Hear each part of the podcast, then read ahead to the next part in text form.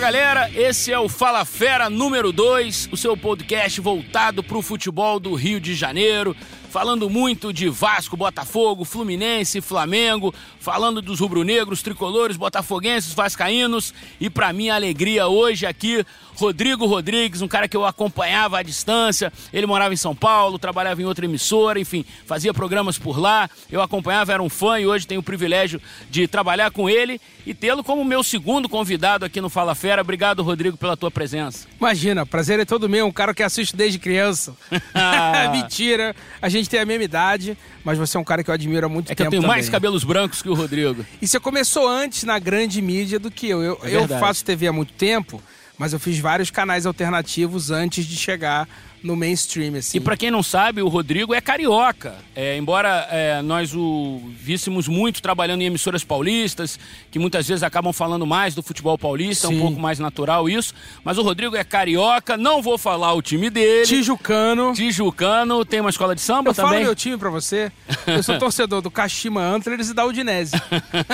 tá explicado então. Tem alguma escola de samba? Mangueira. Frequentou muito Maracanã? Muito, eu ia a pé pro Maracanã, é, dava o quê? Da minha casa na Barão de Mesquita, dava 20, 25 minutos andando. Então, o primeiro tema de hoje é um tema polêmico. E por que, que eu falei do Maracanã? Porque o Vasco decidiu, como mandante do primeiro jogo da final, é, realizar essa partida no estádio Newton Santos, quando todo mundo esperava que os dois jogos decisivos do Campeonato Carioca acontecessem no Maracanã. Está muito claro que não foi só uma questão técnica, uma questão financeira, tem um pouco aí de birra do Vasco pela questão da administração conjunta de Flamengo e Fluminense a partir de agora, temporariamente, no Maracanã. O Vasco, uh, não sei se a gente pode chamar de retaliação. Pode chamar de retaliação, Rodrigo? Talvez, cara. O Maracanã sempre gera uma polêmica. Outro dia era o lado. Qual era o lado? Lado da, sul o lado, lado sul. Lado a torcida norte, tinha é. que ficar aqui, não podia ficar lá. Deu aquela confusão toda. Eu, se fosse torcedor, ia preferir entrar para ver o jogo, não me importando em que lado. E o Maracanã sempre gera essa polêmica aí, pelo menos é, da reforma para cá, né, cara? A gente levando em conta que se é uma questão assim é, de protesto do Vasco, é, e o protesto porque hoje a administração do Maracanã será de Flamengo e Fluminense por seis meses, a gente lembra que o estádio Newton Santos, o belíssimo estádio Newton Santos, foi construído uh, com dinheiro público, era um, é um aparelho público que está sendo cedido ao Botafogo num contrato de concessão de 25 anos. Então, de qualquer maneira, o Vasco também está jogando num estádio que pertence ao Botafogo, mas que em última, em última instância é um estádio alugado é, da prefeitura. É um a estádio... exemplo do que acontece com o Maracanã a partir de agora com a dupla Fla-Flu. É que o Maracanã, eu acho que assim, além de São Januário, obviamente, foi casa do Vasco muitos anos. É o Vasco, a casa do Vasco. É, é a casa de todo o time carioca, carioca. né? E aí o, o arqui-rival tá administrando o Maracanã junto com o Fluminense. O Vasco, pelos acontecimentos recentes e por ter esse DNA é, provocativo em relação ao Flamengo, que ficou, acho que é uma herança do Eurico isso aí. Porque lá em São Paulo, Eric, eu tô lá quase 20 anos, me perguntam sempre qual é a grande rivalidade do futebol carioca. Eu falo, olha, romanticamente eu acho que é o Fla-Flu, que começa 40 minutos antes do nada, como diria Nelson Rodrigues. Mas na nossa época de Maracanã, eu acho que a rivalidade era Flamengo e Vasco. E muito, muito porque eram bons times. Se você escalar o Vasco de 87, por exemplo, e o Flamengo de 87, são duas seleções se enfrentando. Maços. Dois timaços. Mas o Eurico sempre teve aquela coisa de não me importa se o Vasco ficar em penúltimo, se o Flamengo terminar em último. É um campeonato à parte. É, exatamente. E aí eu acho que tem esse E por outro lado, ele sempre tentou desmerecer um pouco o Fluminense. Tipo, ganhar do Fluminense porque estava na Série C, eu não pago o bicho, é, é obrigação. Então o Eurico trouxe mesmo o foco para Vasco e Flamengo e acabou ficando esse ano assim. São as duas maiores torcidas do Rio de Janeiro, é, é natural que se tenha uma rivalidade maior. Mas assim, eu vou dar minha opinião. Eu acho que o estádio Newton Santos é um estádio belíssimo. É, é, um estádio super preparado para receber clássicos, inclusive recebeu durante muito tempo.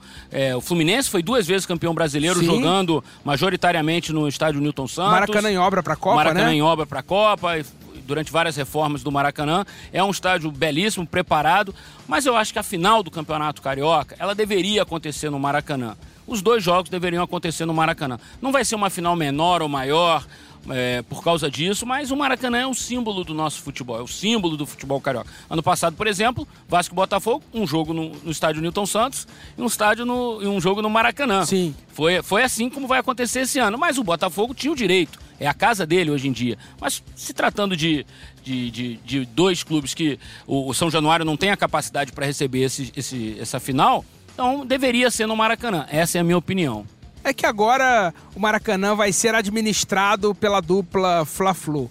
Eu te confesso que eu acho isso meio esquisito. Para mim, o Maracanã é um palco sagrado como é o Wembley. Por exemplo, o Wembley só é utilizado em ocasiões especiais, nas finais de Copa, em amistosos da seleção inglesa. Um clube joga lá numa emergência, por exemplo, o Tottenham estava jogando lá porque o estádio estava sendo Construído. reconstruído, né? O, o estádio novo fagocitou o estádio antigo, a obra atrasou sete meses ficou desde 2000, ficou três anos parado. Parado não, né? A obra demorou três anos e o Tottenham jogava em Wembley. Mas o Wembley é um palco sagrado, assim eu acharia esquisito que um time da Premier League, de repente, passasse a administrar o Wembley. Mas, por exemplo, o Estádio Olímpico de Londres passou para o West Ham Mas é agora, o caso do Botafogo. Como é o caso do Newton Santos. Exatamente. Mas é um estádio que foi construído agora, que não tem história. Aliás, até para o West Ham tá difícil construir história lá. Eu, ano passado, assisti. Para quem não sabe, o Rodrigo sabe tudo de Londres. Não, alguma coisa. Ele tem um livro, um guia para quem quiser conhecer Londres. Pode procurar nas melhores livrarias do Brasil. O cara sabe tudo de Londres. E eu boto muito turismo esportivo, que eu sinto que é um turismo que fica em segundo plano ou inexiste em guias convencionais. O que é normal. A gente é tarado por futebol, gosta de conhecer estádio. Claro. Eu chamo isso de turismo PVC. Você tá viajando lá e tal com tua mulher, tua namorada, ela quer ir no museu, você quer no estádio da Roma, essas coisas. E pra quem gosta de futebol, a Inglaterra, nossa, é Pô, o berço do futebol. Aí, cara, Só é um por aí open bar é. de estádio bacana. Então, assim, nem o West Ham ainda conseguiu levar a alma do Boiling Ground lá pro London Stadium.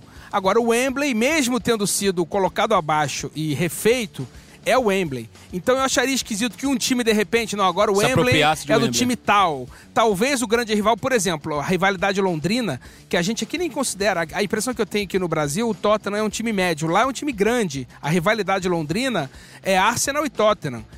Eu acharia esquisito que o Tottenham ficasse de vez com o Wembley, porque não, é um estádio de todo mundo. Talvez o Vasco se sinta assim em relação ao Maracanã.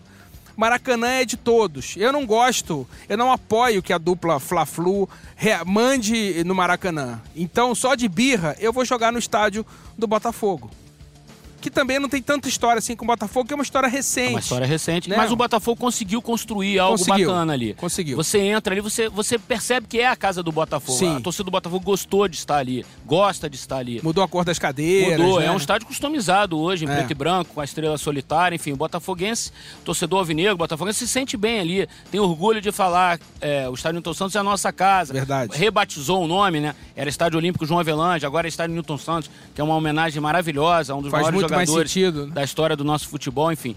Mas o fato é que a decisão do Campeonato Carioca, tá, o martelo está batido. Um jogo no estádio Newton Santos, o do primeiro jogo, o Vasco tem um mando de campo, e a segunda partida da final será no Maracanã.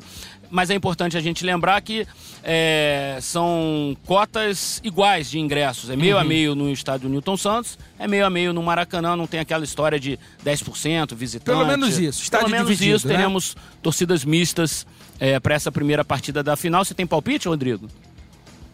Cara, teoricamente o Flamengo deveria ser o favorito, né? Mas é aquilo que a gente estava conversando, inclusive, durante a semana nos programas do Sport TV. Tem gente que acha que no clássico zera tudo é um jogo diferente. Eu acho que pela, pelo gap, pelo abismo que tem entre o Flamengo e os outros clubes é, do Rio, o Flamengo teoricamente é o favorito, né, cara? Mesmo que, te, que venha tendo dificuldade nos clássicos. O jogo contra o Fluminense, eu até brinquei no Twitter, para variar fui xingado, hum. que o Abel... Duvido que você tenha sido xingado em alguma né? rede social. Logo no Twitter, né? Falei, ó, o Abel precisou acionar o super trunfo para empatar o jogo com o Fluminense, que saiu o Gabigol do banco para marcar o gol da partida.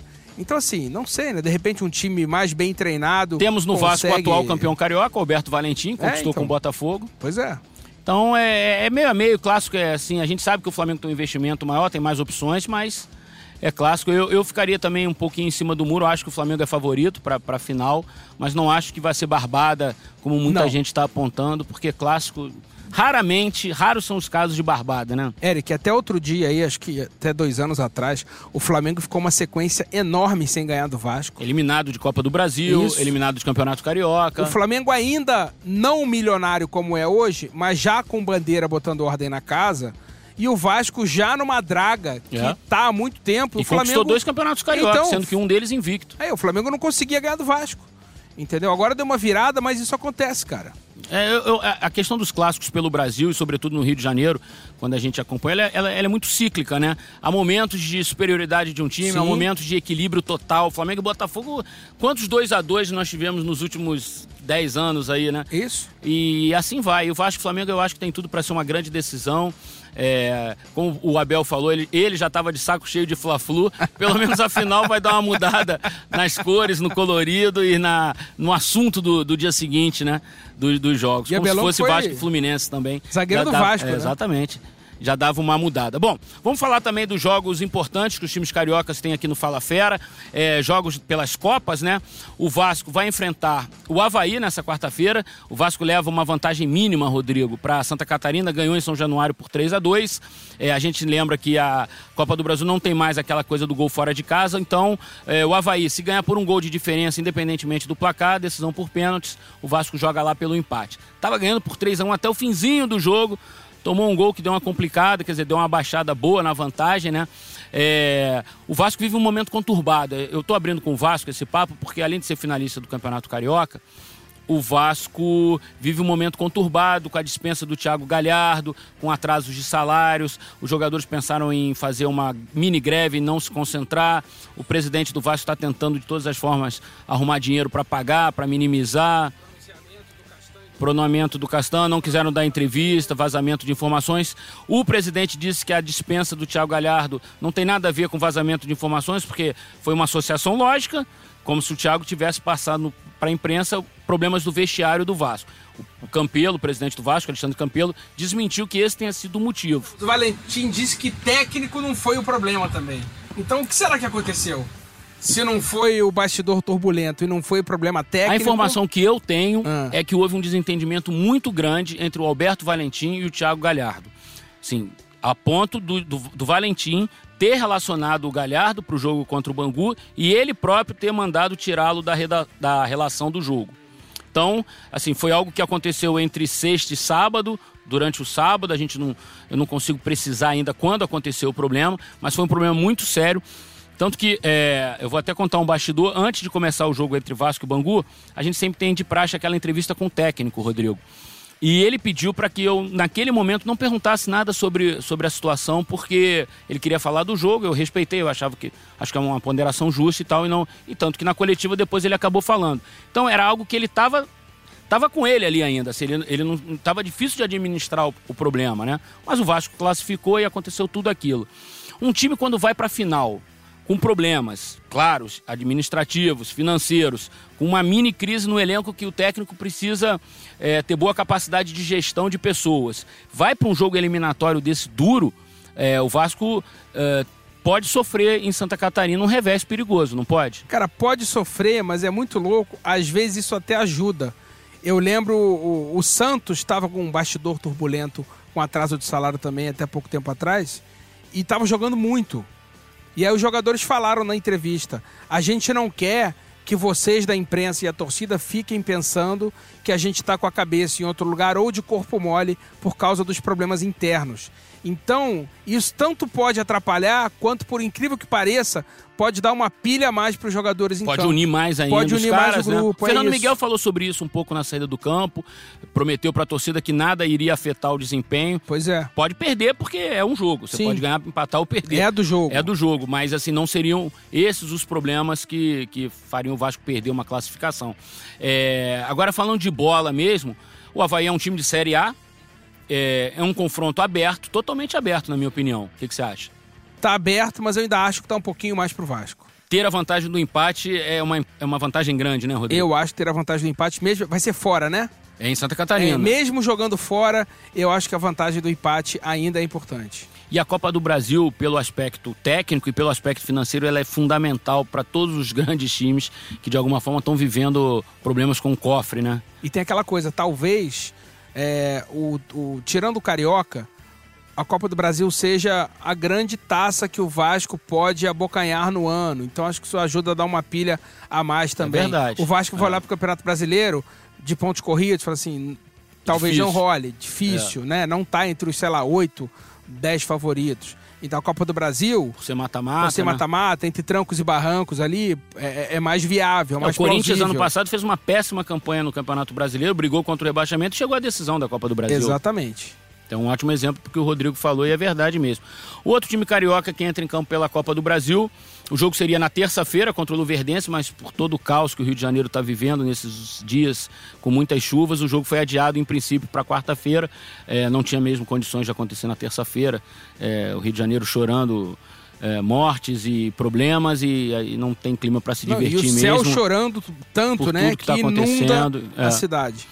E Fluminense e Luverdense, primeiro jogo em Lucas do Rio Verde, 0 a 0 O Fluminense traz a vantagem, é o grande favorito para essa classificação, mesmo depois da eliminação. Juntou poucos cacos ali, porque para o Fluminense, eu imagino que o Fluminense tenha jogado no limite esse campeonato carioca. É, o trabalho do Fernando Diniz super bem elogiado. O Fluminense já se classificou na Copa Sul-Americana também. O Fluminense passa pela, pela Luverdense? Eu acho que passa. O Fluminense saiu saiu olhando pra cima do Carioca. assim. Fortalecido, né? Jogou de igual pra igual com um time milionário, sem o Ganso, sem a principal estrela, ainda com o Pedro, que é um grande nome do time, é, se recuperando. Aliás, tem data pro Pedro voltar? Para o fim de abril. Pro fim de abril, é, pro Campeonato brasileiro, né? é. Então, assim, você vê muito o dedo do técnico. Eric, eu, durante um ano, 2017, eu fazia um programa no Facebook da revista Placar. E aí levava personalidades, jogadores e jogadores, técnicos, dirigentes e tal. Um dia o Diniz foi, ele estava sem clube. Foi uma das melhores conversas sobre futebol que eu tive na vida, tanto que a gente ficou uma hora no ar, descemos para o restaurante da Editora Abril para almoçar, ficamos mais duas horas conversando. É incrível como ele tem boas ideias e como ele pensa o futebol de um jeito arejado. Assim, não me espanta que ele esteja fazendo esse trabalho no Fluminense, que um time bem mais limitado tenha dado tanto trabalho para o Flamengo, que é um time estrelado. Mas você não acha que o Fernando Diniz está precisando consolidar o trabalho dele? Acho. É, a gente até brinca durante os programas que eu sou um cara resultadista e tal, mas tem momentos em que o, o trabalho precisa dar resultado. Sim. É, principalmente em time grande, principalmente no futebol brasileiro. E, e- e o, e o Fernando, ano passado, começou super bem no Atlético Paranaense. Depois a coisa não andou bem. O substituto dele recuperou. O Atlético foi campeão. Sim. E muito, muitos dis- disseram que a base do, do Fernando ajudou, Ajudou. aquele time a ser campeão. Não tenha dúvida disso. Mas quem foi campeão não foi o Fernando. Não foi ele. Então, assim, você não acha que tá na hora do Fernando consolidar o trabalho com um carimbo de campeão? Eu acho que ele tá no estágio 2. O primeiro estágio é pegar times considerados pequenos e emplacar esse jeito de jogar. Lá em São Paulo, a dúvida sempre foi: será que o Diniz vai conseguir fazer isso num time Lembra que ele grande? fez uma final de campeonato paulista contra o Santos? Exatamente, com o- com o Audax. Com o Audax. Então, assim, será que o Diniz consegue fazer isso num time grande? Ele tá num time grande agora. Parece estar conseguindo fazer algo parecido. E a etapa 3 é: será que o Diniz consegue fazer isso com um time cheio de medalhões? Porque o Fluminense é um time grande com um elenco não tão estrelado. Agora ele trouxe o Ganso, o Pedro vai voltar. Que é uma estrelinha nascendo, né? Exatamente. Embora seja um muito bom jogador, né? não tem um Exatamente. status de estrela, né? Hoje ele poderia estar com outro status caso não tivesse machucado, porque ele tinha sido Sim, convocado, claro, lembra, né? claro, claro. Ele foi convocado e Ele não machucou. conseguiu nem se apresentar. Não conseguiu nem se apresentar. Então eu acho que é um nome bem interessante pra gente ficar de olho quando ele voltar a jogar. Então, pra mim, o Diniz está no estágio 2. Está num time grande, com nomes, com, com pé de obra melhor do que ele tinha no Audax. E tá conseguindo fazer alguma coisa. Você vê o Fluminense jogar e vê que tem um Borogodó ali, que tem uma bossa. Tem né? um tempero diferente. Tem um né? tempero diferente. Mas Vamos o tempera... vai. Falar em tempero, temperamento, eu sei É. que você gosta de um trocadilho. Sim. Adoro. É, O temperamento do Diniz também é sempre alvo de muita discussão, né? Também. A gente teve um bate-boca dele forte com o Gilberto, lateral direito, que se resolveu depois também. Sim. Não é nem alvo de polêmica, nada disso. Mas ah, quando se briga muito, o desgaste é natural. Reza a lenda que normalmente quando ele sai dos times, esse é um dos motivos, que ele acaba é, perdendo um pouco a estribeira em algum momento. Por outro lado, eu sei também que ele, ele até estudou psicologia, se eu não me engano. é, é, é. Ele, ele faz muito, às vezes, do ombro amigo quando ele sente que o jogador está precisando. Ele personaliza é, o atendimento, a relação com os caras do elenco. Ele chega no cara, conhece a história de vida, o cara se abre com ele. Assim, ele é um. Eu queria. Eu até brinquei com ele, falei assim: Ó, oh, tô indo muito ao Rio agora por causa do Sport TV.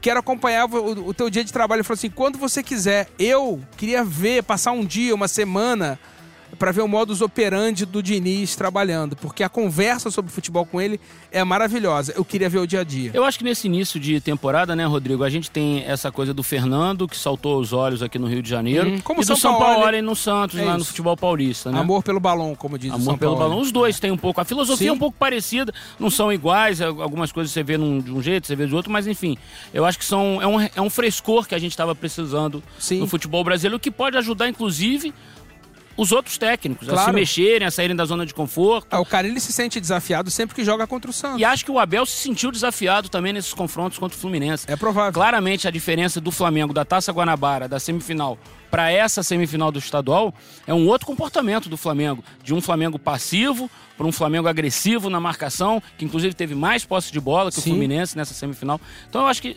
pelo menos o, um, o Diniz e o São Paulo estão fazendo um bem para o futebol brasileiro, fazendo a gente pensar. E, e, sempre que alguém faz a gente pensar é importante. E técnicos com menos medo de perder.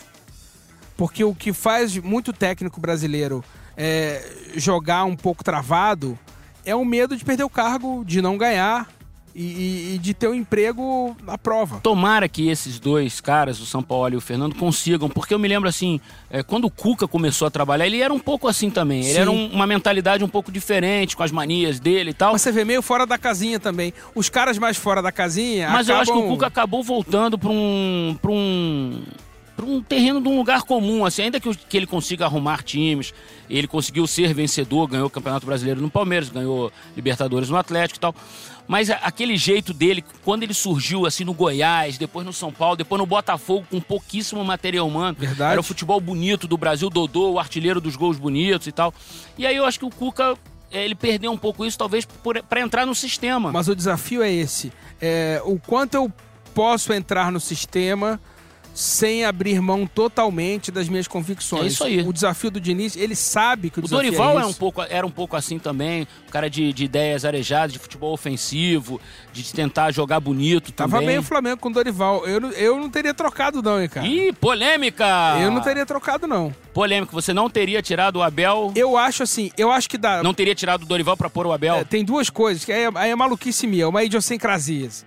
Duas coisas para mim dão azar. Tirar um técnico é, que não tem muita grife, mas que tá indo bem para botar um técnico de grife, para botar um medalhão, tirar um escalopim para botar um medalhão, eu já dou uma desconfiada.